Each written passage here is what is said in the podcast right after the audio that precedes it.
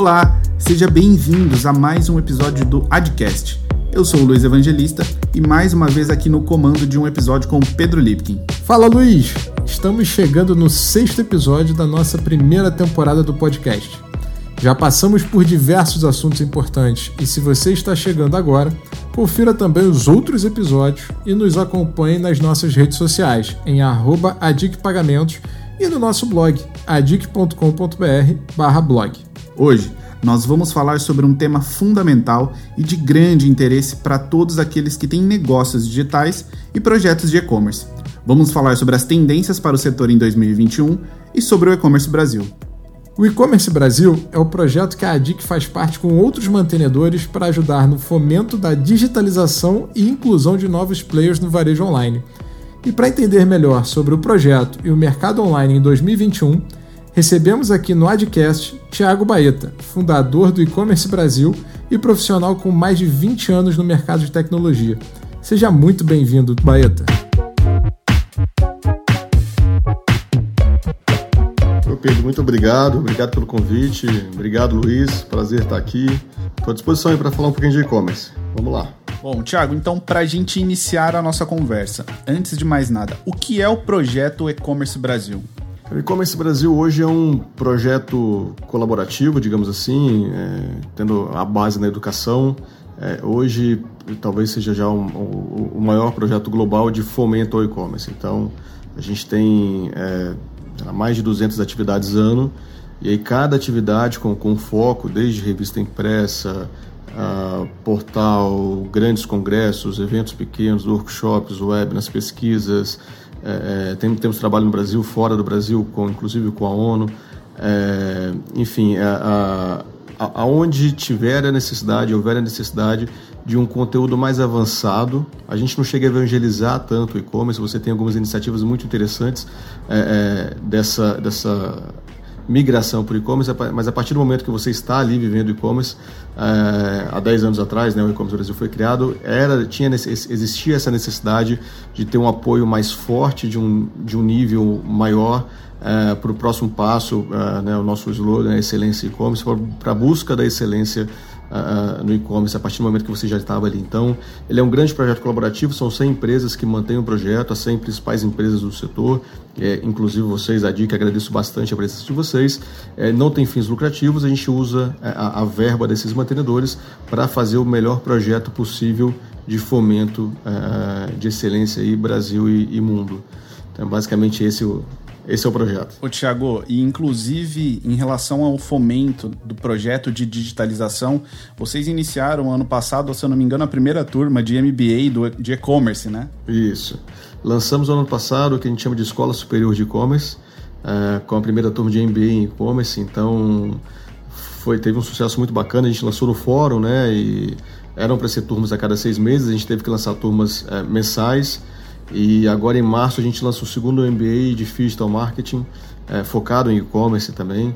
A gente deve ter, em breve deve ter alguns cursos mais específicos, é, tanto de back, tanto de front, é, com o objetivo também de formar ali o gestor mais técnico, né, o líder dos times de e-commerce e do, das próximas operações. Então, um trabalho muito bacana, são MBAs ali de um ano e meio. Então, uma formação um pouquinho mais complexa e, e, né, e demora um pouquinho mais de tempo. E entrando um pouquinho mais a fundo agora nos números, né, que, que você tem de convivência com o e-commerce e o cenário do e-commerce brasileiro, o que, que você pode trazer dos principais números e highlights aí em 2020, né, o cenário que a gente passou de uma pandemia, enfim, como que é, foi essa adaptação e, e o crescimento em 2020 em relação ao mercado de e-commerce? É, 2020 ele, ele, ele vai marcar, né, um progresso importante, mas é interessante falar, antes de 2020, antes da pandemia, o e-commerce representava 5% do varejo. Então, tudo que se falava de e-commerce era 5% do varejo. E era muito comum a gente ouvir, e algumas empresas de pagamento, enfim, no próprio Google, o Google colocava que 95% do varejo era físico e ia atrás de Waze, por exemplo, né? Então, sempre que a gente falava de e-commerce, é, era muito comum eu ouvir falar assim, poxa, mas 95% do varejo não passa pelo e-commerce, o e-commerce não é tudo isso. E aí eu estudava muito onde estaria, onde estaria o poder do e-commerce. Então, mais de 60% das compras começavam pelo e-commerce. Até lá, a Amazon, a as, as maiores empresas de cada país eram empresas de e-commerce, onde estava esse poder. Então já tinha uma, uma, uma presença muito forte, é, mas as compras, né, o, o check-out final ali, você não tinha, era 5% do varejo. É, passada a pandemia, em maio do ano passado, já era 12,5%, se eu não me engano. Temos dobrado ali o e-commerce 2020. Realmente, o e-commerce, a, a, importância, não só o poder, o poder dele, mas a importância na pandemia. É, eu falo, eu defendo muito isso. O e-commerce, além de uma atividade é, é financeira extremamente é, interessante, ela tem um, tem um trabalho social muito forte. O potencial de empreendedorismo absurdo de qualquer pessoa, de qualquer canto do Brasil, do mundo, vender ou criar seu produto e vender através de qualquer marketplace. E principalmente a democratização do consumo. Se você sai da, da, da dos centros do Brasil, você tinha cidades que não tinha acesso a consumo de produtos e hoje com uma, uma inteligência logística enorme que o Brasil desenvolveu, é, você entrega produtos em pouquíssimos dias em qualquer canto do país. É, então tem um potencial social absurdo, além de um potencial de negócios. E antes da pandemia, para você ter ideia, tinha pesquisas uh, que já demonstravam que o Reino Unido, em 2028, ou seja, daqui a sete anos, é, mais da metade de toda a compra do varejo do share do e-commerce já seria mais da metade do varejo, é, passando de 50% no Reino Unido e isso em breve também China Estados Unidos e, e, e, no Brasil demorando mais um pouquinho. Então, o que já tinha um poder absurdo antes da pandemia, na, na pandemia se consolidou, é, tem uma previsão muito grande para os próximos anos, então eu costumo falar que ainda é, é o início de tudo e a gente vê agora o Mercado Livre já é a maior empresa da América Latina é uma empresa de e-commerce é, e ainda com, com, com, um crescimento potencial absurdo. Então a gente está vivendo um momento meio que mágico para o setor, um momento de consolidação e, e, de novo, mais do que negócio, é, é uma área que muda muito a vida direta da, diretamente das pessoas. Tiago, muito legal essa visão, é, não só de negócio, mas a questão social, né? Realmente, é, a digitalização forçada né, da pandemia acabou acelerando tendências né? E coisas que a gente, algumas pessoas demorariam alguns anos a mais para poder entrar ou perceber essa, né? Exatamente esses aspectos que você trouxe foram absolutamente jogadas numa realidade que elas precisavam se adaptar ou morreriam, né? Ou deixariam de, de viver, né? Dignamente. Mas quais foram os principais entraves para essa digitalização? Né? O crescimento, como você falou, saiu de 5 para 12,5%, é bastante significativo. Claro que quando a gente olha né, os, os números é, absolutos né, de, de valores transacionados, às vezes pode dar uma. pode ficar, digamos assim, mais pessimista, mas o que, que você acha que hoje, se tivesse uma agenda para o e-commerce, o que, que precisaria ser atacado para desenvolver ainda mais o e-commerce e, e o os marketplaces, enfim, esses negócios digitais? Eu, eu, acho que eu colocaria dois pontos ali. Ah, o desenvolvimento do e-commerce em si, eu acho que a gente enfrenta mais a questão da cultura digital do Brasil. É, o Brasil é um país com uma cultura digital é, muito pequena, é um dos menores PIBs digitais da América do Sul. É, esse, essa, essa digitalização de serviços financeiros, serviços do governo, enfim, a, a, o Nordeste tem sido a região que mais cresce no, no, no, no e-commerce nas últimas Black Fridays, a faixa etária acima de 50 anos é, é, tem crescido bastante. Então, é, assim, você tinha diversas pesquisas, diversos órgãos, é, inclusive na pandemia, é, mostrando que 80% do varejo não tinha presença nenhuma digital. E não falo do varejo, mas da indústria como um todo. E o e-commerce, ele não pega só no varejo. Isso é uma coisa importante. Mais uma questão do e-commerce. O e-commerce muda completamente a indústria. Se você pegar todos os pilares da indústria, o e-commerce vai mudar todos os pilares da indústria. O e-commerce muda todos os pilares dos serviços. E também ele vai liderar toda essa digitalização. O novo varejo, o varejo moderno, uh, eu acho que a tecnologia vem para melhorar a experiência do consumidor e o e-commerce vai liderar isso. Então, o e-commerce em si, a digitalização em si, basicamente eu vejo como, como grande entrave é, a cultura. Porque todos os outros, desde a questão de apoio de governo, fiscal, é, segurança, é quando você conversa com uma empresa de segurança, uma, uma, empresa de logística, o grande problema deles é a segurança, são os roubos, os pedágios para, para traficantes, etc. Então, a, os desafios né, operacionais do Brasil já foram superados. É, essa última Black Friday a gente bateu recorde atrás de recorde de, de, de, de entregas. Enfim, isso, isso as empresas têm dado um, um show muito grande. É, é mais a questão cultural uh, do Brasil, que eu acho que é, é, é um trabalho contínuo e em pouquíssimo tempo, até com mudança de geração, isso aí a gente já absorve. Agora, dentro da questão de e-commerce, isso tem uma organização melhor. O e-commerce está muito concentrado no Brasil. É, é uma característica, o e-commerce aqui, o marketplace, isso já era previsto, a gente já vem falando isso há alguns anos. Uh, na pandemia, enquanto as lojas próprias cresceram 50%, os marketplaces cresceram 100%. O marketplace já está representando quase 80% todo o varejo do Brasil. É, isso é, eles estão estruturados, o trabalho que todos eles estão fazendo, Magalu, Mercado Livre, B2W, etc., Via Varejo está lindo.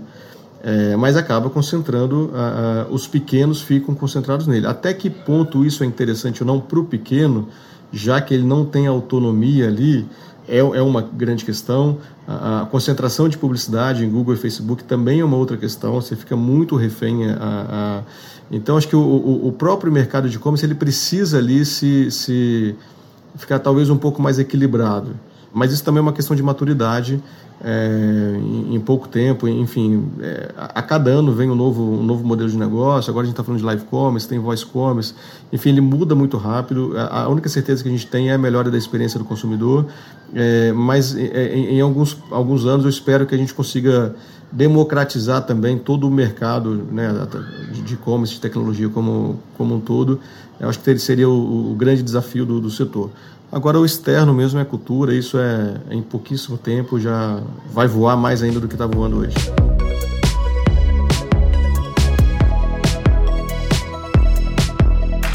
Você falou de live commerce, né? Mas pessoalmente me parece que live commerce é o Shoptime e o Polishop, o que o Polishop e o Shoptime faziam há 20 anos atrás na TV a cabo, né? Eles tinham um canal específico, estavam lá passando é, as lives dele, né?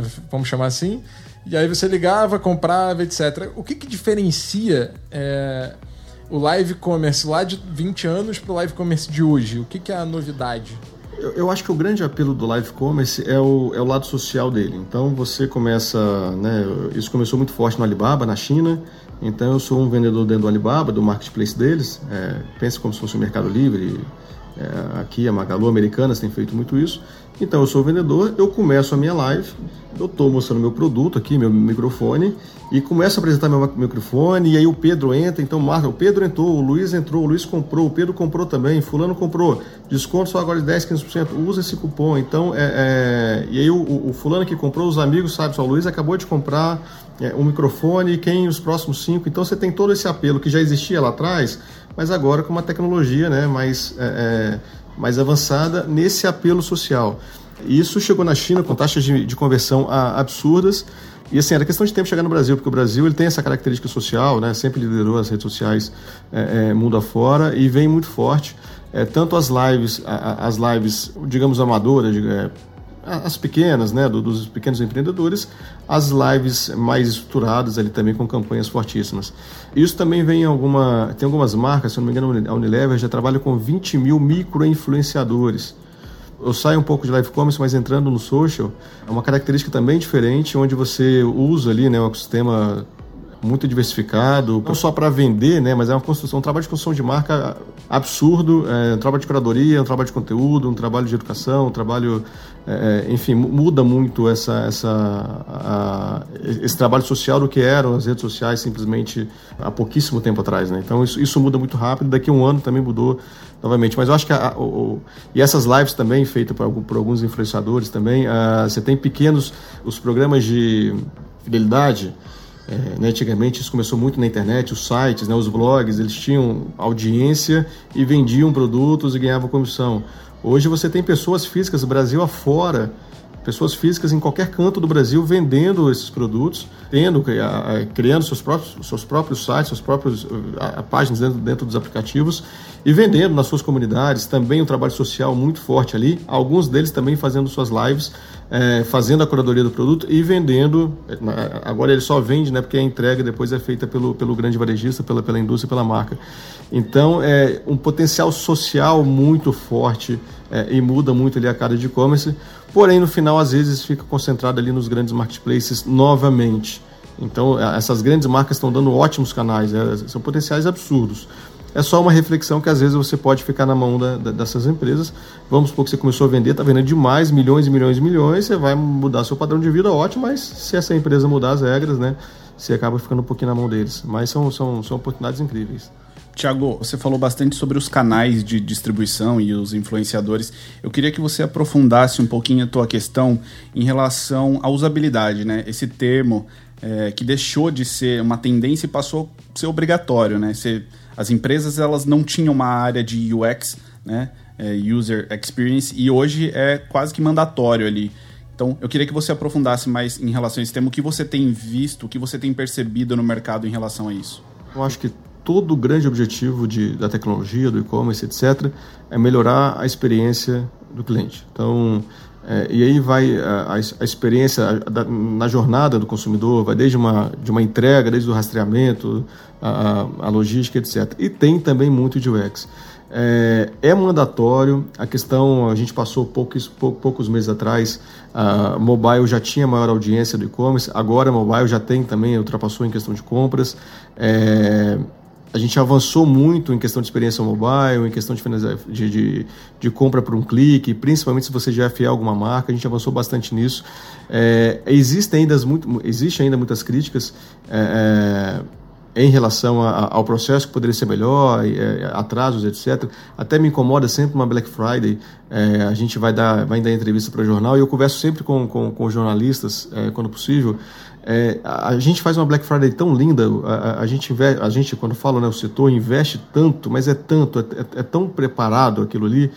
E aí tem uma compra que dá errado, ou, ou 0,0x% né, de uma compra que dá errado, e a mídia ainda foca muito naquilo ali é, ou alguém que ainda recebeu um tijolo que foi enganado, alguma fraude que, é, que acontece, mas é muito, muito pouco.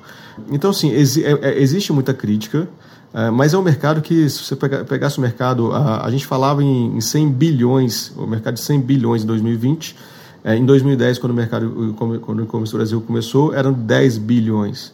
De 10 para 100 bi em, em, em 10 anos. E esse, esse crescimento agora ainda, ainda mais, mais, mais exponencial uh, pós-pandemia. Então é um mercado que cresce muito rápido, não existe profissional, não existe formação, é, você tem muitos sistemas, muita coisa de integração ainda. Então você tem, às vezes uma coisa não conversa com a outra, vai dar problema sim, é, e foca-se no problema, mas assim, é, é, incrível que provavelmente todos que estão ouvindo aqui, todos nós, têm comprado alguma coisa recentemente e recebido em poucas horas em casa. Enfim, a experiência de e-commerce está tá superando. Eu já comprava muito no e-commerce antes, mas pós-pandemia você é, praticamente só compra e-commerce então, a, a, minha experiência em shopping hoje é completamente diferente, mas eu não, eu não, quero mais em shopping comprar. O shopping ele precisa entrar na, na, na, na, na jornada, é, mas não como compra, é, talvez como retire, talvez como, como, como né, o, o, se você uma, uma, coisa interessante, o um dado interessante também, é, antes da pandemia, isso foi divulgado até por Magalu, nos Estados Unidos era muito comum isso, 40% de tudo que era comprado na Magalu era retirado em loja. Isso muda toda a questão do varejo. É, eu conversava muito com os varejos, o retire lá estava lotado né, e a loja estava vazia. Como que é a experiência de consumo, eu, eu, eu, até roupa mesmo, que era uma coisa, como que eu vou experimentar, você vê as roupas na, na, em, em, vários manequins e várias experiências completamente diferentes, a, a quantidade de, de, de, de, enfim, de é, realidade aumentada, de, de, opções, de cores, de preços, etc. Talvez você consiga comprar, ter uma compra muito mais certeira em casa é, é, do que no shopping e qualquer coisa você tem a lei do arrependimento também que você pode aplicar. É, reviews, enfim. É, então, acho que a gente está aumentando a experiência do consumidor como um todo. É, tem coisas para melhorar? Tem. É, mas é porque é uma coisa que está crescendo de forma absurda. Então vai chegar o live commerce agora, vai crescer absurdamente. O voice commerce, a, a, os Estados Unidos vai fechar 2020 com 60% de todas as buscas nos Estados Unidos são, são feitas por voz não é voz commerce ainda, mas as buscas normais são feitas por voz. Isso vai chegar daqui a pouco, vai chegar perfeito? Não, não vai chegar perfeito, vai começar aos poucos. Talvez em um, dois anos vai ser uma coisa super comum e, e vai evoluir ali bastante. Mas é um, é um momento muito mágico que a gente está vivendo, enfim, de novo, para a experiência de toda a sociedade e como modelo de negócio, de, é, como você falou, de, de, de novos empregos, a gente teve, acho que, não sei se foi ontem que foi o Big Brother, você vê todo mundo comentando, os grandes patrocinadores do último Big, Big Brother são todas empresas de varejo de e-commerce. A Bolsa, né, as, as, principais empresas estão crescendo agora, além, novamente, mais uma vez, Mercado Livre é a empresa que mais, mais valorosa da América Latina, Alibaba na China, você tem a Amazon com a Apple na, nos Estados Unidos. É, e, e, ainda no comecinho de tudo, então é, ainda é um movimento muito muito forte e quem não é do setor, recomendo bastante a, a entrada no setor. É um setor muito bacana, muito dinâmico também, acima de tudo.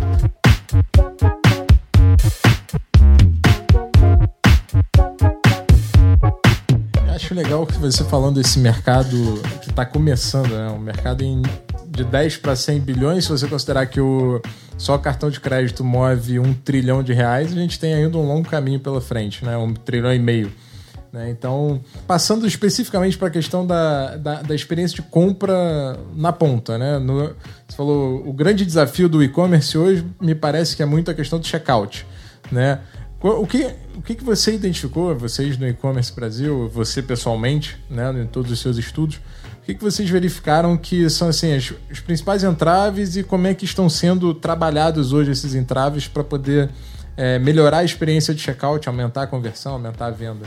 É, o, o, grande, historicamente, né, o grande motivo do abandono de carrinho está no checkout e está no checkout também ligado ao frete. Então, você tem uma evolução logística no Brasil muito forte nos últimos anos, isso é, isso é notório, né, de, de entrega. A questão do checkout também é uma evolução muito grande. É, o Pix vem aí, é, se eu não me engano, já representa 80% das transações bancárias. Está é, tá vindo caminhando a passos largos. E a, e a partir do momento que o Pix ele entra forte no e-commerce, você muda de novo todo todo não, não só o pagamento, mas eh, vou dar o um exemplo de boleto, né? Quando você vende via boleto, você guarda aquele produto, espera a compensação do produto do, do boleto, é, envia o produto depois, isso acaba gerando uma demora, você tem que guardar parte do seu do seu estoque. Enfim, o Pix é imediato. Imagine isso em datas, né? Uma Black Friday, Natal da vida. Então o Pix é imediato, então ele, ele muda todo o processo ali, até de, de de envio é, tem a entrada do débito, né, do 3DS é, 2.0. O, próprio benefício do governo agora, da pandemia, foi muito utilizado para e-commerce. Você tem testado algumas, algumas formas interessantes de checkout, a, a pagamento instantâneo. Enfim, está é, tá sendo uma, uma área que está crescendo bastante, uma das áreas mais dinâmicas também, envolvendo tecnologia.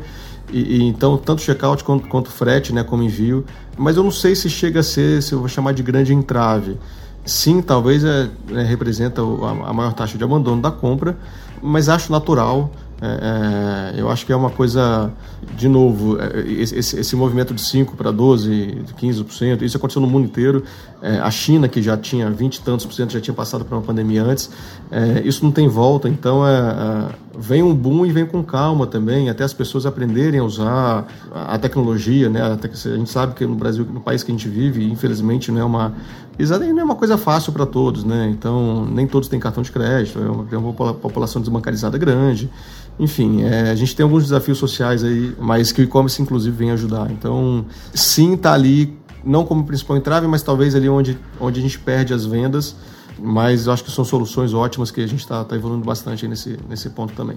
Tiago, você citou em relação ao pagamento instantâneo, ele vem surpreendendo aí nas estatísticas do, desde o seu lançamento. E algum trabalho do e-commerce Brasil para apoiar a indústria de pagamentos, enfim, é, ou os bancos na implementação dessa modalidade como forma de pagamento nos e-commerces e marketplaces? A gente faz um trabalho muito grande de, de conteúdo, de, de, qualificação, né? Então a gente teve um, um, a gente fez um trabalho, a gente tem um evento, né, só focado em pagamento, é, que, que, chama The Future of E-commerce, que é a edição Payments. Então a gente só fala do futuro de pagamentos. A gente teve na última edição, inclusive com o pessoal do Banco Central, a gente abriu, abriu um diálogo muito grande para eles trazerem um pouquinho de Pix para é, para o mercado. Então a gente acaba atuando um pouco como interlocutor do Banco Central é, é, com, com o mercado, muito de pesquisa, muito de conteúdo e qualificação para que as empresas estejam preparadas. Tem muito grupo de debate, inclusive falando de Pix. Ele é, é, é um, é a tecnologia que já vai entrando pelas plataformas, né, querendo ou não. Então o Pix ele veio ali um pouquinho antes do, da, da, Black Friday. Muita, muita gente preferiu não usar Pix na Black Friday, é, até porque seria uma coisa muito nova, né? Então é, mas depois de Black Friday, então já, já, tem, já tem uma adesão muito grande. O nosso trabalho ali é ajudar como implementar, enfim, pesquisas, estudos, quando e quando e quando, como começar a utilizar a tecnologia. Mas é, tem sido muito bacana, tem sido muito produtivo. Tiago, gostaria muito de agradecer seu tempo. É, obrigado pela aula de, sobre e-commerce aqui. Da, trouxe visão de inovações, todo um panorama, a vida como ela é no e-commerce aqui. É, e aí, queria saber de você, só para a gente fechar, quais são os projetos para 2021 do e-commerce Brasil? O que, que você acha que vai acontecer aí em 2021 que vai ser muito bom para o e-commerce? É bem delicado falar de porque o que é bom para o e-commerce, né, você tem um problema sanitário grave na, na sociedade, mas falando isoladamente de e-commerce, eu acho que é um ano que a gente vai ficar inteiro ainda dentro da pandemia. É, e diferente de 2020, que teve um susto grande ali em março, abril, é, é um ano que a gente vai conseguir planejar esse crescimento da, da digitalização. Vai ser de uma forma planejada, contínua, e, e, a gente sabe também que a pandemia não vai parar em 2021, vai ser uma coisa que a gente vai ter que enfrentar nos próximos anos. Então, essa digitalização vai ser mais organizada, ou seja, todas as indústrias, todas as empresas, todo, todo, todo o varejo, né, toda a cadeia, toda, todo, todo todo o mercado que aprendeu teve que se digitalizar muito rápido, agora vem de forma mais, é, mais organizada. Isso vai ser muito bom, acho que para todos os setores. Gosto muito de quando o e-commerce entra em áreas que não é do e-commerce. A tecnologia, como toda a digitalização, entra na saúde, a digitalização entra na experiência do varejo físico, o que a gente está vendo de experiências no varejo como todo, né, saindo da, da, do ambiente digital, do ambiente virtual. Isso me, me agrada muito. Eu acho que nos próximos anos a gente vai ter uma evolução muito grande na experiência do, da sociedade como todo com serviços é, digitais ali, onde quer que a gente vá. E do e-commerce Brasil a gente continua, é, a gente teve duas, é, dois pilares para 2021, que é mais alcance, a gente tem essa responsabilidade, né? Até pela digitalização, então a gente está atingindo, fazendo muito mais coisa. Se eu não me engano, que gente, eventos presenciais, né, que a gente fazia, a gente atingia 40 mil pessoas é, presencialmente. Agora a gente fala com mais de 100 mil é, porém online, é, mas com avaliação muito positiva. Então é mais alcance, a gente precisa falar mais do que o e-commerce para muita gente que está tá mais interessada. E os novos mercados, né? os dois novos verticais que entraram muito forte no e-commerce agora, foi supermercados e farmácia, né? que, não, que não tinha tanta essa força. Enfim, tem vários novos mercados que estão entrando no e-commerce agora e precisa de um auxílio. Então, o e-commerce Brasil continua um crescimento muito, muito pesado, muito forte, e principalmente nesses dois pilares, abraçar esses novos mercados que estão entrando e precisa de ajuda e, e mais alcance, né, fazer a nossa, esse conhecimento sobre como chegar a mais empreendedores e mais profissionais. Tiago, quero agradecer o seu tempo e a sua contribuição aqui e conte conosco nesse projeto de fomento na digitalização do e-commerce. Espero que a nossa parceria perdure por anos e também espero você em outros episódios aqui também para nos dar essa aula aqui que você deu. Vai ser um prazer, eu sou, sou ouvinte, eu virar ouvinte assíduo de vocês. Parabéns pelo projeto, parabéns pela empresa. É, é, conheço vocês já há algum tempo, então é, essa preocupação também é uma coisa que muda muito nas empresas, né? Tem, as empresas precisam cuidar do setor onde estão e é, é, um trabalho colaborativo muito bonito, né? Que é muito é muito comum você ver em outros mercados um, uma concorrência ali, um, um mercado predatório e, e dentro do e-commerce a gente realmente tem conseguiu construir um mercado colaborativo e, e acaba causando, né, como consequência esse, esse crescimento bacana é, e saudável do setor. Obrigado pelo convite, convido a todos quem não esteja no setor ainda a entrar, um setor muito gostoso, muito dinâmico e que vai crescer muito ainda nos próximos anos. Além de tudo que já se fala de e-commerce hoje, é, é, é ainda só o começo de tudo que a gente vai ver ainda. É isso aí. E agradecemos também aos nossos ouvintes que nos acompanharam até aqui nesse episódio, que é um oferecimento da Elo. E reforço o convite para ouvirem os episódios anteriores, hein? Seguir o nosso podcast e as nossas redes sociais. Fiquem atentos às novidades e até a próxima.